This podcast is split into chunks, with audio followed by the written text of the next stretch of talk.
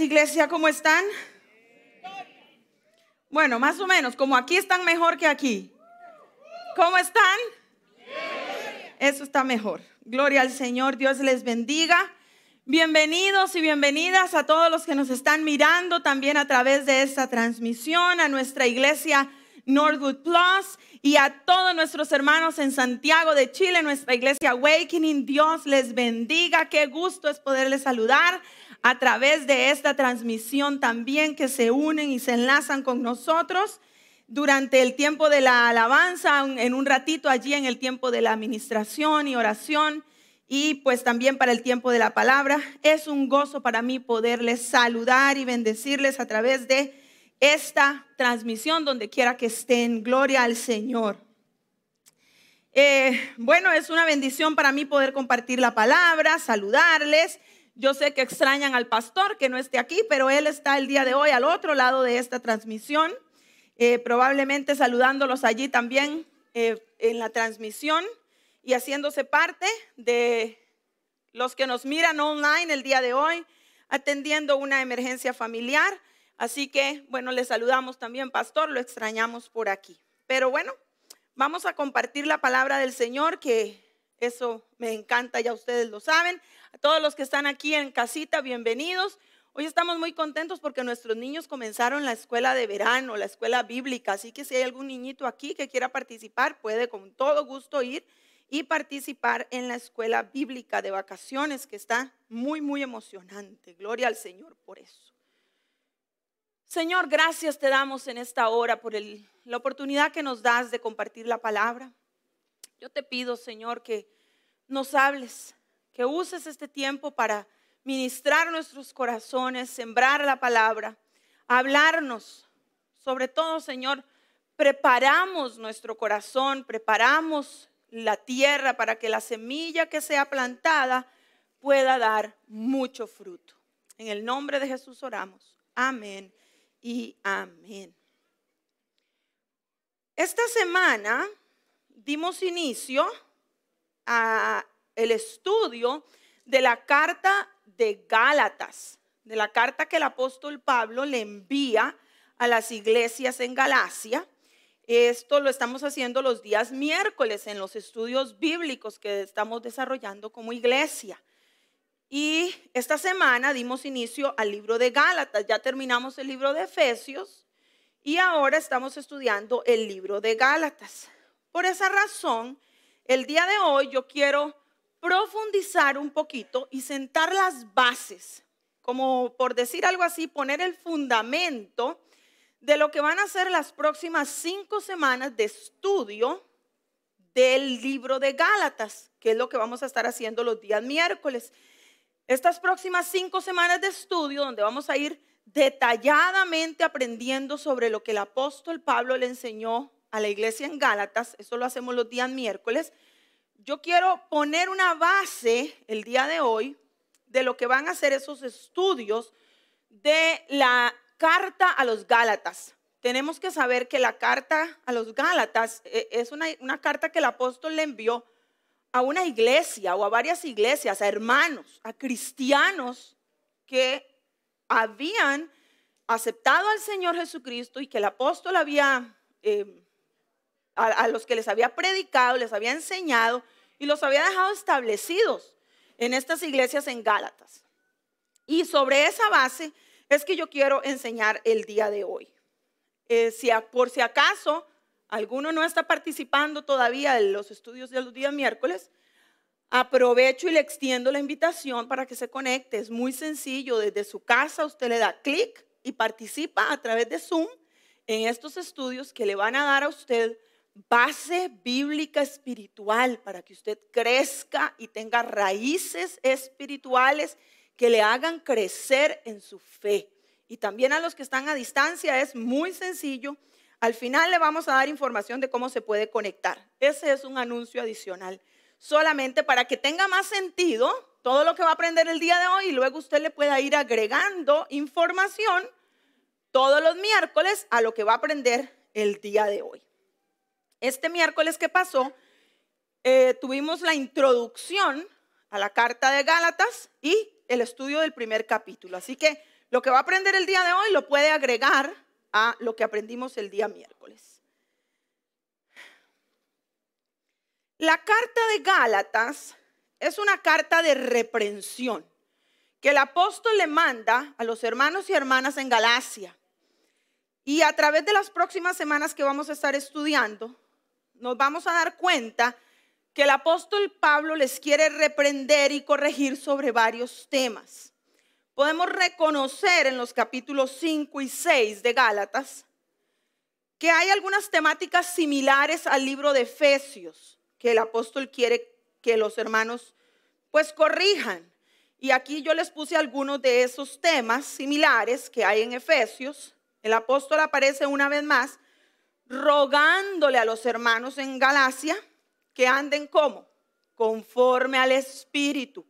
Les ruega que se llenen del Espíritu Santo, que hagan morir las obras de la carne.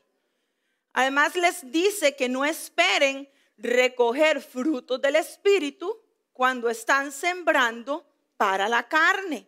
Esto lo vamos a ver detalladamente en los capítulos que vamos a estar estudiando los días miércoles. Yo no voy a profundizar en esto, simplemente estoy dando el fundamento de toda la carta. El apóstol les habla detalladamente de varios temas que él quiere que los hermanos corrijan. ¿Ok? Otra temática que también aparece en, el libro de Gálatas es que repetidamente les exhorta a no volver a la esclavitud de la que Cristo les hizo libres. Y para esto yo quiero que usted vaya a la Biblia, aunque ahí tiene en la pantalla el versículo bíblico, pero si usted lo quiere buscar y si está tomando nota, pues también puede hacerlo, escribirlo. El libro de Gálatas capítulo 5 y el versículo 1 dice la palabra del Señor, Estad pues firmes en la libertad con que Cristo nos hizo libres. Y no estéis otra vez sujetos al yugo de esclavitud. Esta es otra temática que vamos a ver a través de toda la carta de Gálatas. El apóstol motivando, instando, exhortando a los Gálatas a no volver a la esclavitud. Ante esta reprensión es inevitable preguntarnos el por qué. ¿Por qué fue necesario que el apóstol les exhortara sobre algo que parece tan obvio? ¿Quién querría regresar a la esclavitud después de haber sido hecho libre? Lamentablemente, esa era precisamente la condición y la situación de la iglesia en Galacia.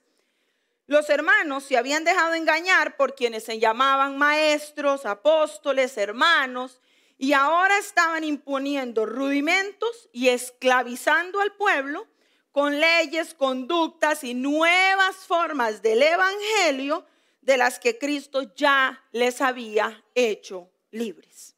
El apóstol Pablo a través de los capítulos 2, 3, 4 y alguna parte del capítulo 5, les tiene que recordar a los hermanos que el sacrificio de Jesucristo fue suficiente para darles libertad y para hacer a los gentiles, a los judíos, a los hombres, a las mujeres, a los esclavos y a los libres, hijos de Dios. Él ya se los había enseñado pero tiene que volvérselos a recordar y a través de la carta de Gálatas, de Gálatas repetidamente se los tiene que volver a enseñar.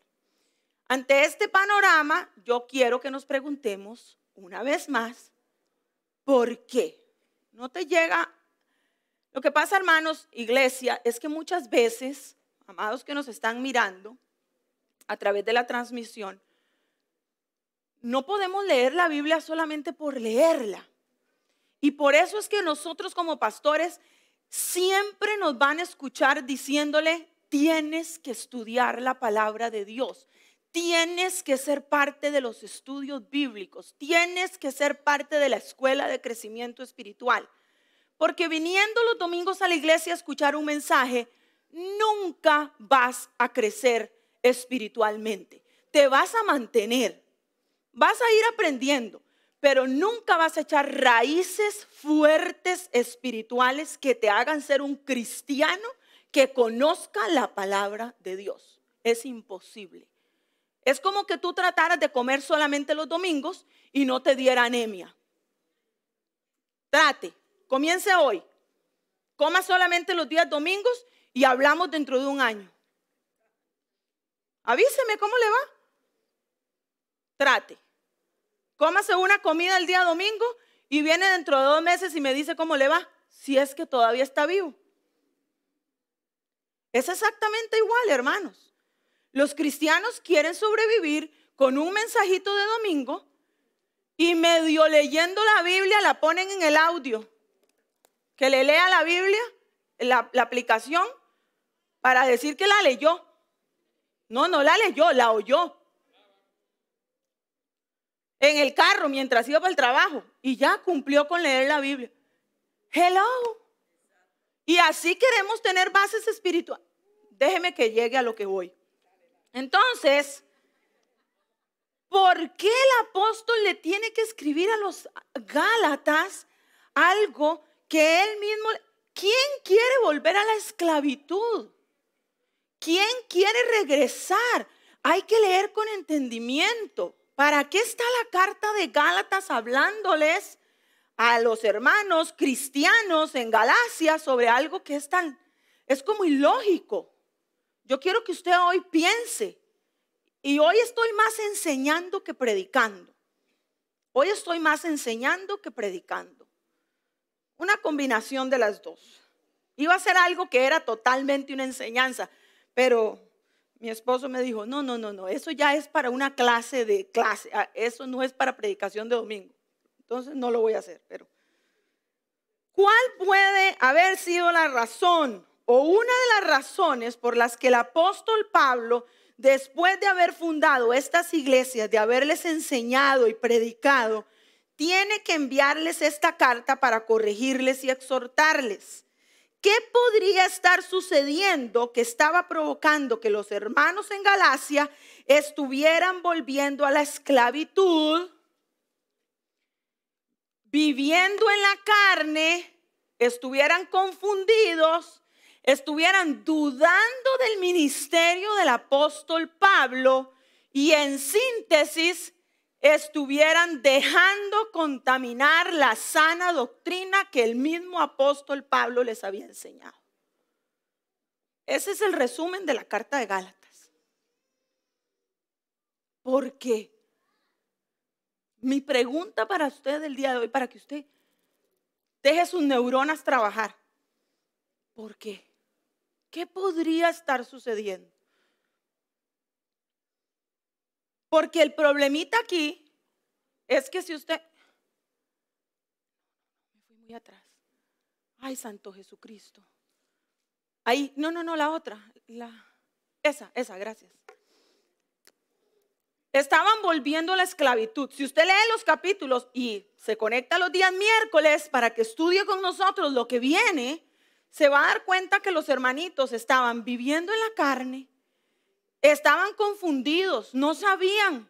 Ahora resulta que estaban peleándose los unos con los otros porque si había que hacer o no había que hacer, si se había que circuncidar o no había que circuncidar, si entonces aquellos eran o no eran cristianos. Y, y el colmo de los colmos, si Pablo era o no era apóstol.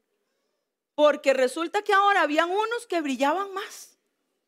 Habían saltado unos que parecían más apóstoles, más se veían mejor que el apóstol Pablo. Y el pobre apóstol Pablo tiene que comenzar la carta dando un lujo de detalles de quién era él y defendiendo su ministerio. ¿Por qué? ¿Por qué? ¿Por qué? Pregunto una vez más, ¿por qué? ¿Por qué estaban dejando contaminar la sana doctrina que les había sido predicada? Vamos a leer juntos y lo tengo aquí en la pantalla para que ustedes lo puedan leer, aunque podrían leerlo en su Biblia, pero tengo dos versiones, así que leámoslo juntos. La versión Reina Valera dice, Gálatas capítulo 1, versículos 6 al 9. estoy maravillado de que tan pronto os hayáis alejado del que os llamó por la gracia de Cristo para seguir un evangelio diferente. No que haya otro, sino que hay algunos que os perturban y quieren pervertir el evangelio de Cristo. Mas si aún nosotros o un ángel del cielo os anunciare otro evangelio diferente del que os hemos anunciado, sea anatema. Como antes hemos dicho, también ahora lo repito. Si alguno os predica diferente evangelio del que habéis recibido, sea anatema. Y mire lo que dice la versión TLA. Dios los llamó a ustedes y por medio de Cristo les mostró su amor.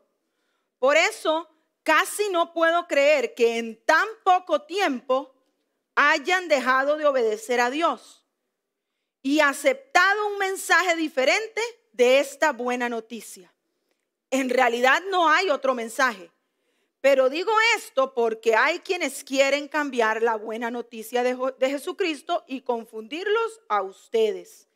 De modo que si alguien viene y les dice que el mensaje de la buena noticia es diferente del que nosotros les hemos anunciado, yo le pido a Dios que lo castigue. No importa que sea un ángel del cielo o alguno de nosotros. Vuelvo a repetirles lo que ya les había dicho. Si alguien les anuncia un mensaje diferente del que recibieron, que Dios lo castigue. Y una vez más, yo les hago la pregunta. ¿Por qué? ¿Por qué creen ustedes que el apóstol Pablo se siente en este momento en la necesidad de escribir esta carta a los Gálatas? Claro, porque es una iglesia que él ama, porque tiene que corregirlos. Claro, yo entiendo esas razones.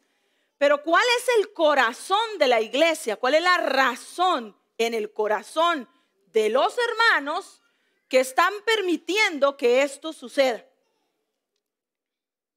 Vamos a dejar un momentito esa pregunta ahí en pausa para que la contestemos después de contestar una pregunta, porque podríamos especular. No estamos en Galacia, ya no vivimos en aquellos años, entonces no podemos especular tanto.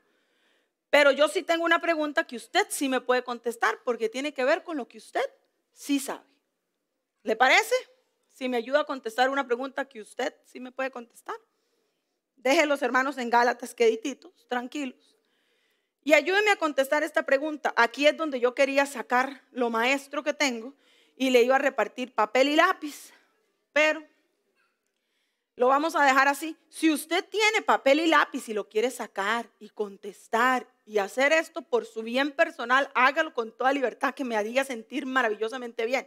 Pero si no, hágalo ahí en su mente. Al fin y al cabo, Dios es el que ve. Yo le quiero hacer una pregunta a usted que usted sí puede contestar. Se la voy a desglosar en varias preguntas. ¿Qué es el Evangelio? ¿Qué significa el Evangelio de Jesucristo? ¿Cómo lo podría definir usted? Si alguien te pregunta hoy qué significa el Evangelio, ¿qué le contestarías? La palabra Evangelio no me venga con tecnicidades. La palabra evangelio significa buenas noticias, yo lo sé. En el original griego, la palabra evangelio significa buenas noticias, así se llama el mensaje del día de hoy. No me venga siendo muy smart, eso yo lo sé.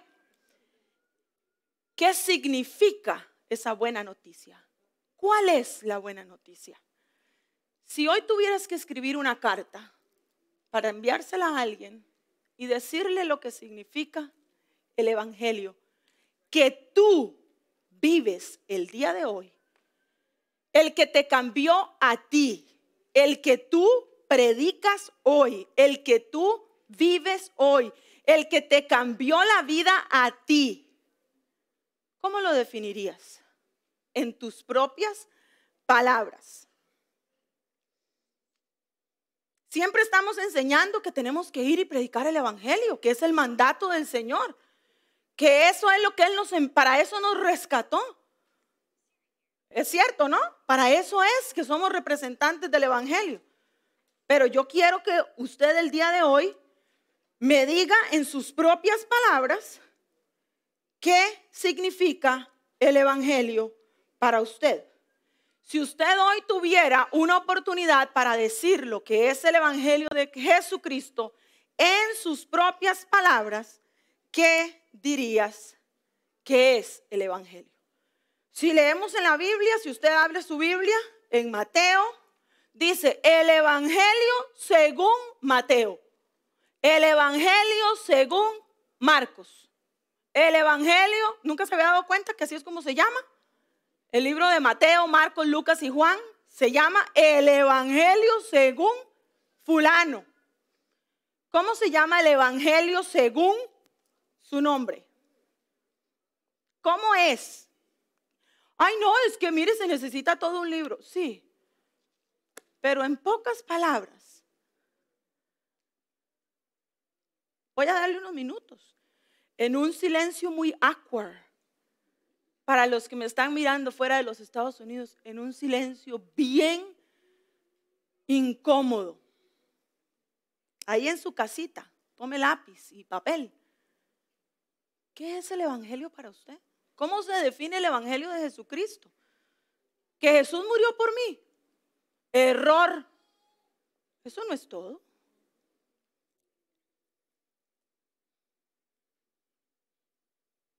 Hágale cálculo ahí.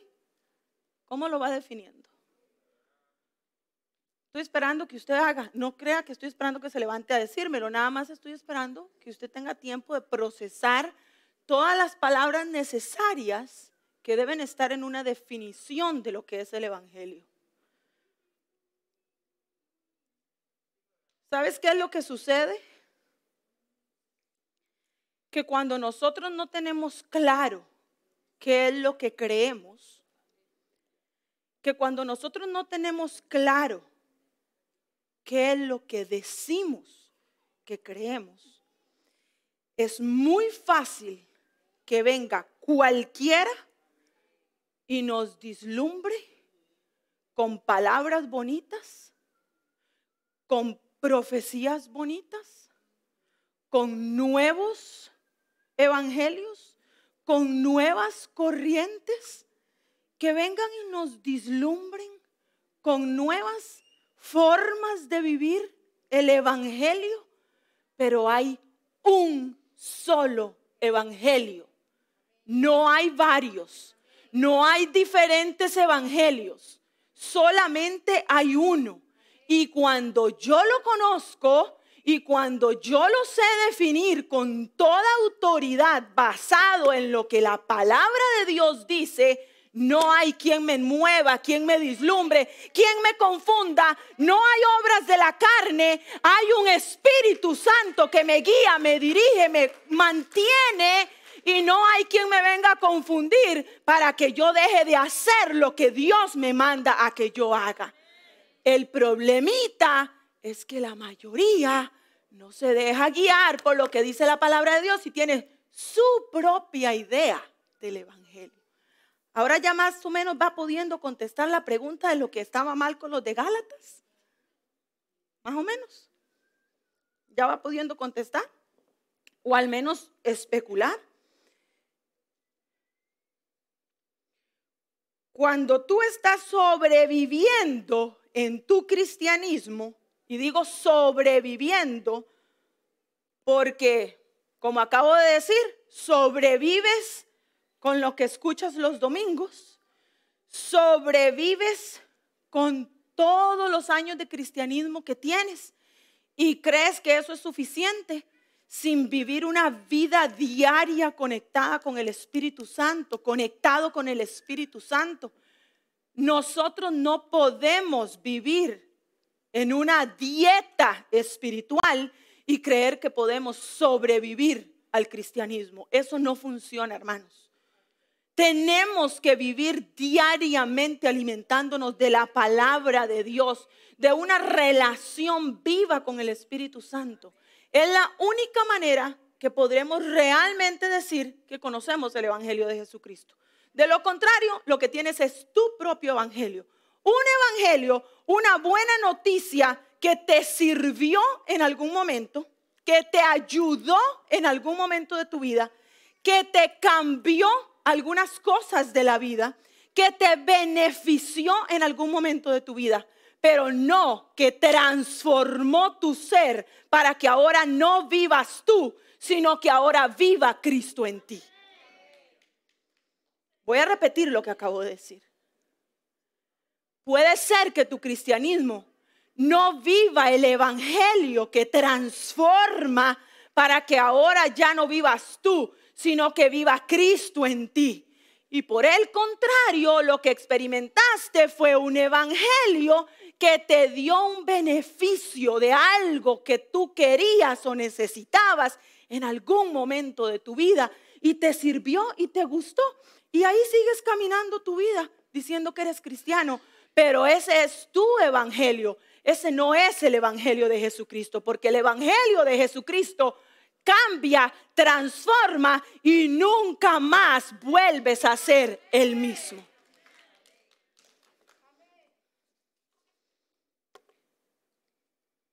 Volver a la esclavitud. Vivir en, si tiene que recordarse de algo en este mensaje, acuérdese de esto. Lo demás puede olvidarse. Volver a la esclavitud, vivir en la carne, dejarse confundir por falsos maestros, ponerle oídos a quien contamina y dejar que se contamine la sana doctrina que me fue enseñada, son consecuencias directas de no saber ni tener convicción de lo que realmente es el Evangelio de Jesucristo. ¿Quiere que se lo lea otra vez? Volver a la esclavitud, cualquiera que sea, la esclavitud que sea, el pecado, volver a vivir atado a rudimentos, a cosas de los hombres, a esclavitud que no es lo que Cristo te llamó a vivir. Cualquiera que sea el nombre de esa esclavitud, volver a la esclavitud, vivir en la carne, dejarse confundir por falsos maestros, ponerle oídos a quien te contamina y dejar que se contamine la sana doctrina que te fue enseñada, son consecuencias directas de no saber ni tener convicción de lo que realmente es el Evangelio de Jesucristo. Una vez más te pregunto, ¿qué es el Evangelio de Jesucristo? Si tuviera la oportunidad, pues le daría el micrófono aquí para que todos puedan decirme cuál es su definición. Estoy segura que todos tienen una definición perfecta y maravillosa de lo que es las buenas noticias y el Evangelio de Jesucristo. Pero como no puedo darles el micrófono a todos, yo quiero darles una definición o por lo menos una síntesis de lo que es el Evangelio de Jesucristo. El Evangelio son las buenas noticias de que por gracia Dios ha redimido y reconciliado a la humanidad a través del nacimiento, la muerte, la resurrección de su Hijo Jesucristo, quien por amor se entregó. Y por fe nosotros podemos recibir perdón de pecados, vida abundante a través del Espíritu Santo y una eternidad con Dios. Eso es el Evangelio de Jesucristo. Ese es el Evangelio que tú y yo predicamos. Ese es el Evangelio que me cambió la vida. Ese es el Evangelio que tú debes predicar. Ese es el Evangelio que tú definiste. Ahí hay palabras claves que si no forman parte de tu definición de Evangelio, hoy yo necesito que tú revises lo que estás viviendo. Porque si no, te cuento una cosa. Por eso no puedes dejar de tener obras de la carne en tu vida. Por eso no tienes una vida en el Espíritu como la que anhelas. Por eso te sientes confundido. Por eso no puedes hacer lo que el Señor quiere que quieres que hagas. Por eso vienen vientos y te tiran por allá y viene otro viento y caes al otro lado. Por eso. Porque esto tiene que ser una convicción en tu vida. Ahí tienes las palabras. Reconciliación. ¿Sabes qué es lo que Él reconcilió? ¿Sabes qué es lo que Él redimió? ¿Sabes qué es por gracia? Es el Padre quien tuvo un plan a través de Jesucristo que por amor se entregó. A Él le fue dado el dominio de todo y Él dejó al Espíritu Santo en su lugar, viviendo dentro de nosotros. Y claramente nos dijo que es por fe que nosotros podemos alcanzarlo. Hay perdón de pecados, los pasados, los presentes y los futuros. Y hay una eternidad con Él. Esas cosas, esas palabras no pueden faltar en tu definición de lo que es el Evangelio de Jesucristo. Tienes que saber lo que cada una de ellas significa, qué lo compone y por qué. A mí me da mucha la impresión de que los Gálatas no habían entendido muy clarito. Y por eso empezaron a escuchar lo que no tenían que escuchar y el apóstol Pablo tuvo que entrar en acción. Hoy estoy poniendo la base de lo que vamos a estar estudiando las próximas cinco semanas, los días miércoles. Usted no se lo puede perder porque necesitas afirmar tu fe, necesitas afirmar tu fe, necesitas saber en quién tú has creído, iglesia. Necesitas saberlo. ¿Sabes por qué?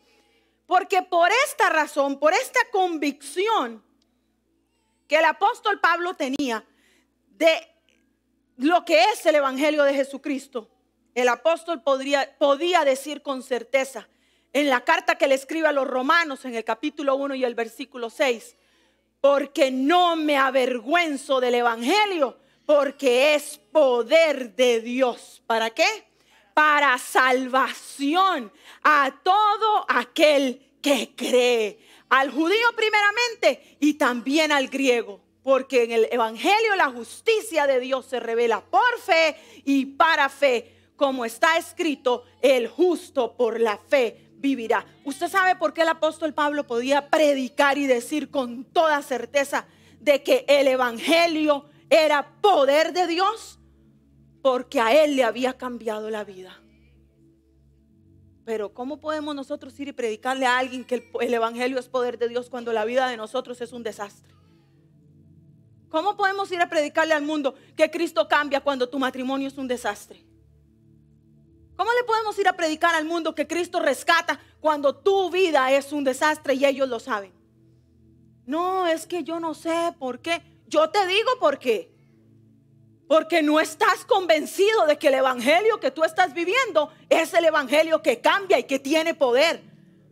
Porque ni siquiera puedes definir lo que significa evangelio. Hoy yo te estoy invitando a que tú des el paso de fe y comiences a vivir el Evangelio que es poder de Dios, el que yo predico, el que yo enseño, el que yo puedo decir como el apóstol Pablo, este Evangelio cambia, restaura vidas, levanta a los muertos si es necesario, restaura matrimonios, cambia las vidas, sana a los enfermos, pero es un Evangelio que hay que tomar en serio, que no es para jugar. Es un evangelio que cambia. Porque Dios es poder. Los Gálatas no estaban convencidos. Así que me regreso a la pregunta de por qué el apóstol Pablo tuvo que mandarles estas cartas a los Gálatas. Porque no estaban convencidos del evangelio que les había sido enseñado. Iglesia, hoy el Señor te está llamando a que tomes en serio y te regreses a revisar si tu definición del Evangelio está clara en tu corazón. Tú aceptaste al Señor Jesús en tu corazón.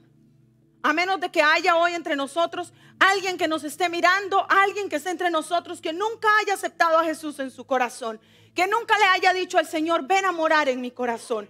Y si es así, hoy te ofrezco al hombre que transformó la historia y que tiene poder para transformar tu vida. Al que puede cambiar todo lo que tú eres y nunca más vuelvas a ser la misma persona. Pero si tú ya lo aceptaste en tu corazón y aún no has visto esos resultados transformadores, hoy yo te doy la respuesta necesitas que ese evangelio se haga verdad en tu vida. Y para eso necesitas revisar que el verdadero evangelio de Jesucristo esté siendo efectivo en tu vida. Y te corresponde a ti desarrollar esa relación con el Espíritu Santo y comenzarle a decir, Señor, hay algo que no está concordando aquí en mi mente. Algo aquí, con aquí y con allá que no está conectado. Y necesito que se conecte. Porque tú me viniste a reconciliar contigo. Tú me redimiste del pecado. Tú enviaste a tu Hijo y por amor murió por mí. Tu Espíritu Santo se quedó viviendo conmigo. Yo tengo el poder para que el pecado no me domine, para que la carne no me domine. En el nombre de Jesús yo me levanto hoy y camino por donde tú quieres que yo camine. Porque tu objetivo es que el mundo te conozca a través de mí y a través de mis manos y a través de mi voz. Y yo estoy preocupado solo por mí. Ese es el problema, iglesia. Ese es el problema. Que el Evangelio de hoy se transformó solamente en mi beneficio. Y el apóstol Pablo nos está dejando saber que el Evangelio no era para ti y para mí. El Evangelio de Jesucristo es para el mundo para el que está perdido. Y el Señor te necesita a ti para que a través de ti, a través de tus manos y a través de tu boca, el mundo le pueda conocer, para que hagamos discípulos. Y es imposible hacer discípulos cuando no hay cristianos que han vivido el Evangelio de Jesucristo.